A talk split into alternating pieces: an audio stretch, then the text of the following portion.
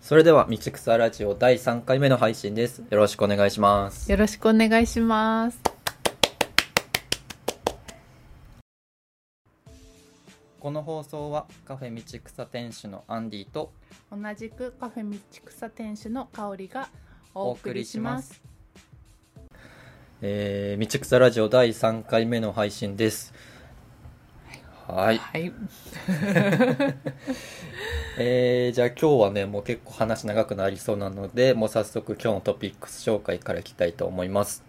えー、今日も3つあります。1、放浪時代の話の続き。2、ギリギリ族について。はい。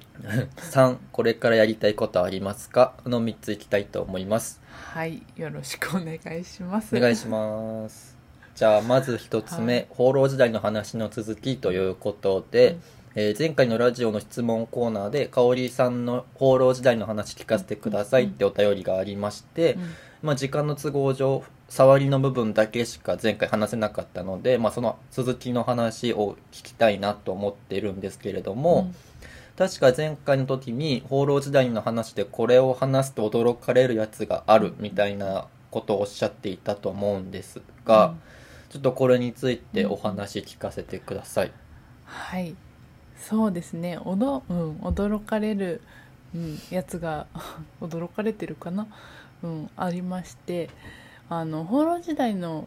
放浪してる時期にちょうど高校の同級生がアメリカに留学をしていて、うん向こうの大学に通っていたので、うん、会いに行こうっていううん、ことになって、あのアメリカに行ったんですね。うん、うん、でせっかく行くんだったらちょっといろいろ回りたいなって思って、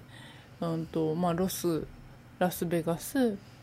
えー、とグランドキャニオンとかセドナとかなんかいろいろ回ることにしたんですねうん、うん、うん。でなんか国際免許取ったら車で回れるってういうはい。はい、はい。ことで国際免許持ってアメリカに行ったんですよ、う、うんん、でその中のグランドキャニオンに行った時うん、あの遭難しかけたっていう話がうーん。大体結う構ん「大大丈夫だったんだ」っていう、うちょっと驚かれるのがありましてうん、 車でグランドキャニオンに向かったんですよ、うんで、あのナビにちゃんと住所を入れて向かっていて、うん、まあ、まあナビ通りに行けばどうにかなるだろうと思ってどんどん進んでいったんですけど、うん。あのーなんかだんだん険しくなっていくんですよ、はい、はい。道がまあまあまあ。 まあまあまあでもグランドキャニオンに行くんだそんなもんだろうと、うん、進んでいくんですけうど、ん、あの本当に車1台しか通れないだろうっていうぐらいどんどん道がなくなっていき、はい。で道らしき道がなくなっていくわけですようん、 であの周りに野生の動物とか出てきてうん、これはなんかこんなに本当に険しいのは 大丈夫なのかって内心はちょっと思いながらも、うん、まあ、ナビはそこを示すしっていうところでうん、あの進んだんですね、うん、うん、で進んでいったら一応ナビ的にはグランドキャニオンに一応到着したんですよ、うん、うん、でももうその頃あたり真っ暗だったんですけどうん、 でもどう見てもグランドキャニオンのなんて言ったらいいんだろうあの写真とかあのネットで見てた感じではないんですよ うん、うん、あれって思ったらなんか一軒だけ小屋があったのでうん、んで電気もついてたから誰かいるのかなと思ってちょっと訪ねてみたらうん、あの現地の老夫婦がうん、住んでいらっしゃってうん、あの事情を話したらうん。うん、あのここはグランドキャニオンの裏だよってうーん。じゃあ裏っていうことは回れば行けるのって言ったらいや、ま、回っても行けないって言われて うん。あのもっと来た道をあの戻らないとそこには行けないんだよって教えてくれたんですねほでもうそこまでだいぶ走ってたのでであの本当に道なき道を来たのでガソリンスタンドとかなくてう。うん。でガソリンもほとんどなくてほこれは変えれるのかなって言ったらでももうここでガソリンも入れることはできないし戻るしかないよって言われたのでうんあの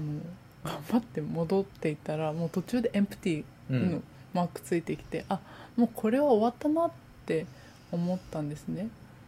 うんうん、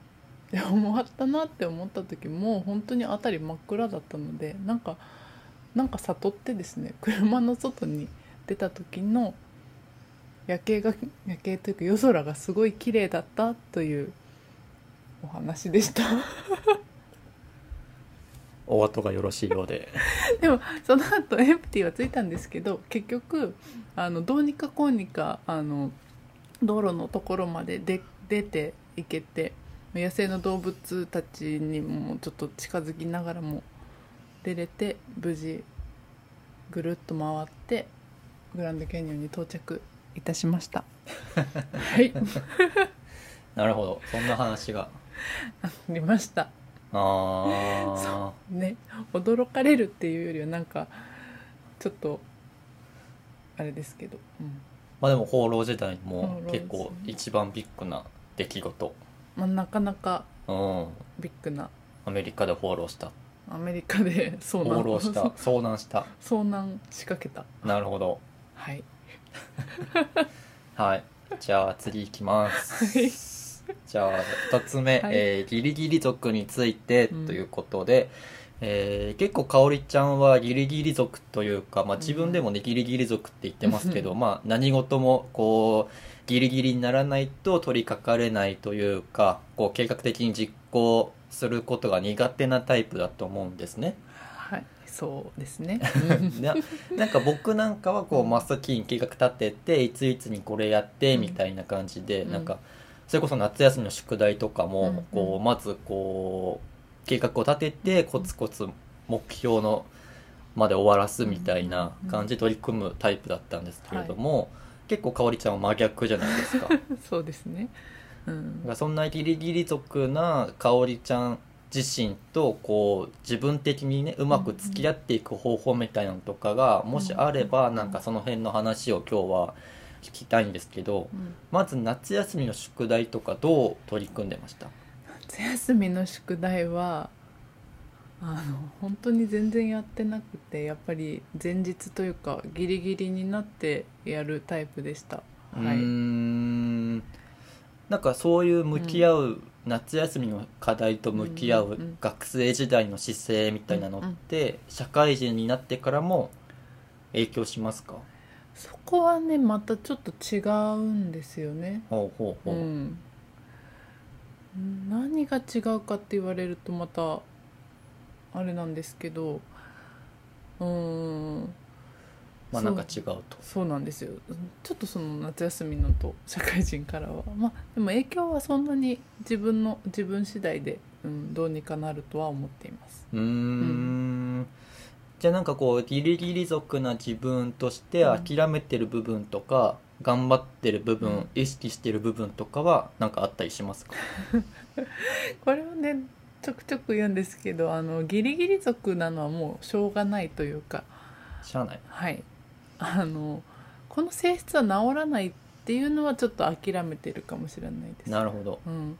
でもあのその夏休みの宿題がギリギリになってしまう時の理由はどちらかというとこの課題を私はやる意味があるんだろうかみたいなところですよね。うーんだからなんかやりたくないから後回しにしてのギリギリなんですよ夏休みの宿題はどっちかというと。はいはいはい、うんうん、でもあの社会人になってからのギリギリはあの、まあ、2タイプあるその、やりたくなくて ギリギリにしてしまうものとあとはなんかその直線まで自分にこう集中して感覚を研ぎ澄ませていってここだっていうタイミングに一気にやるっていううんああはいはいはいなので自分的にはそのギリギリあの周りから見ると多分ギリギリに見えてるんだと思うんですけどそこがいいタイミングだと思ってやってる場合の2パターンあーあるんですよだか周りにこうせかされるんですけど自分的にはまだタイミングが来てないって感じてるんですその時は。なるほどね、はなるほうど、んなのでなんかそういうものに関してはあのまあギリギリになる場合もありますしそのそもそも好きなことだったりもするので期限とかにならないうちに結構集中して終わっちゃうこととかもあそういうパターンもあるあります。うーんじゃあ取り組む対象によってうんうん変わるみたいなそうですねまあでも一応社会人なのでねその締め切りとかは気をつけてはいますけどはい。なるほど、まあちょっとギリギリになって周りをに迷惑をかけてしまう時もまだありますすいませんまあでも結構周りにもギリギリ族な人っていると思うんですけど、うんうんなんかそういう人に向けてこうなんか一言あればあーでもこれはなんかうんなんて言ったらいいんですかねあのー自分を責めないでくださいとなるほどあのギリギリで終わらない時もやっぱりあると思うんですよギリギリ族の人って、そうするとなんかこう自分はまたできなかったっていうなんかこう自分を責めるモードに入ってしまいがちな方が多いんですけどうんあのできなかったできなかったを繰り返していくとあのこのギリギリ族がダメだっていううん考え方になってしまうのでうんあのはい罪悪あのそこに対してあんまりこう自分を責めずにそのギリギリを楽しめるぐらいにうん楽しんでいけるととても楽に過ごせると思いますはいはいありがとうございます、はいじゃあ最後3つ目、えーうんこれからやってみたいことありますかということで、まあ僕らが今やってるカフェ道草って、そのかおりちゃんがカフェやりたいっていう一言から、うんまあ、始まったわけじゃないですか、はいなんか次にやりたいことってあるのかなと思ってそうですね今もう一番今やりたいことというと、うんまあ、これはもうカフェを作る時から言ってたんですけどカフェをシェアしていきたいおううん、なんか私たちだけで運営するんではなくてあの例えばコーヒー入れるのが好きな方だったりお菓子作るのが好きな方だったりとかあと料理が好きだとかワークショップしたいだとかなんかそういった形でみんなにこう道草をシェアしてもらえたら嬉しいなと思っています今、うんで そのまあシェアとかができてきたらなんですけどちょっとその先に今やりたいことがちょこちょこ出てきていて、うーうんん、例えばあのユニセックスのファッションブランドをというか何かそういったものを作ってみたいっていうのが、うーんうん、ありまして、はいうん、あとはこれも前々から言ってるんですけどお香をうん作りたい、うーんまあお香ね、うんまあ、名前も香りですしねそうですね、うん、香りにまつわることをちょっとやっていきたいと。おうまあじゃあなんか一緒にできる人募集みたいな、そうですねうんなんかただただこう私たちでやるっていうよりは一緒にちょっとやってくれる人をこれから募りたいはいと思っておりますなるほどはいもういいかなじゃあ今日はそんな感じではいはいぜひ興味ある方はいご連絡くださいはいありがとうございましあたりがとうございましたえー次回は10月8日木曜日に、えー配信予定ですはいチャンネル登録フォローなどいただけたら嬉しいです嬉しいですそれじゃあまたねまたね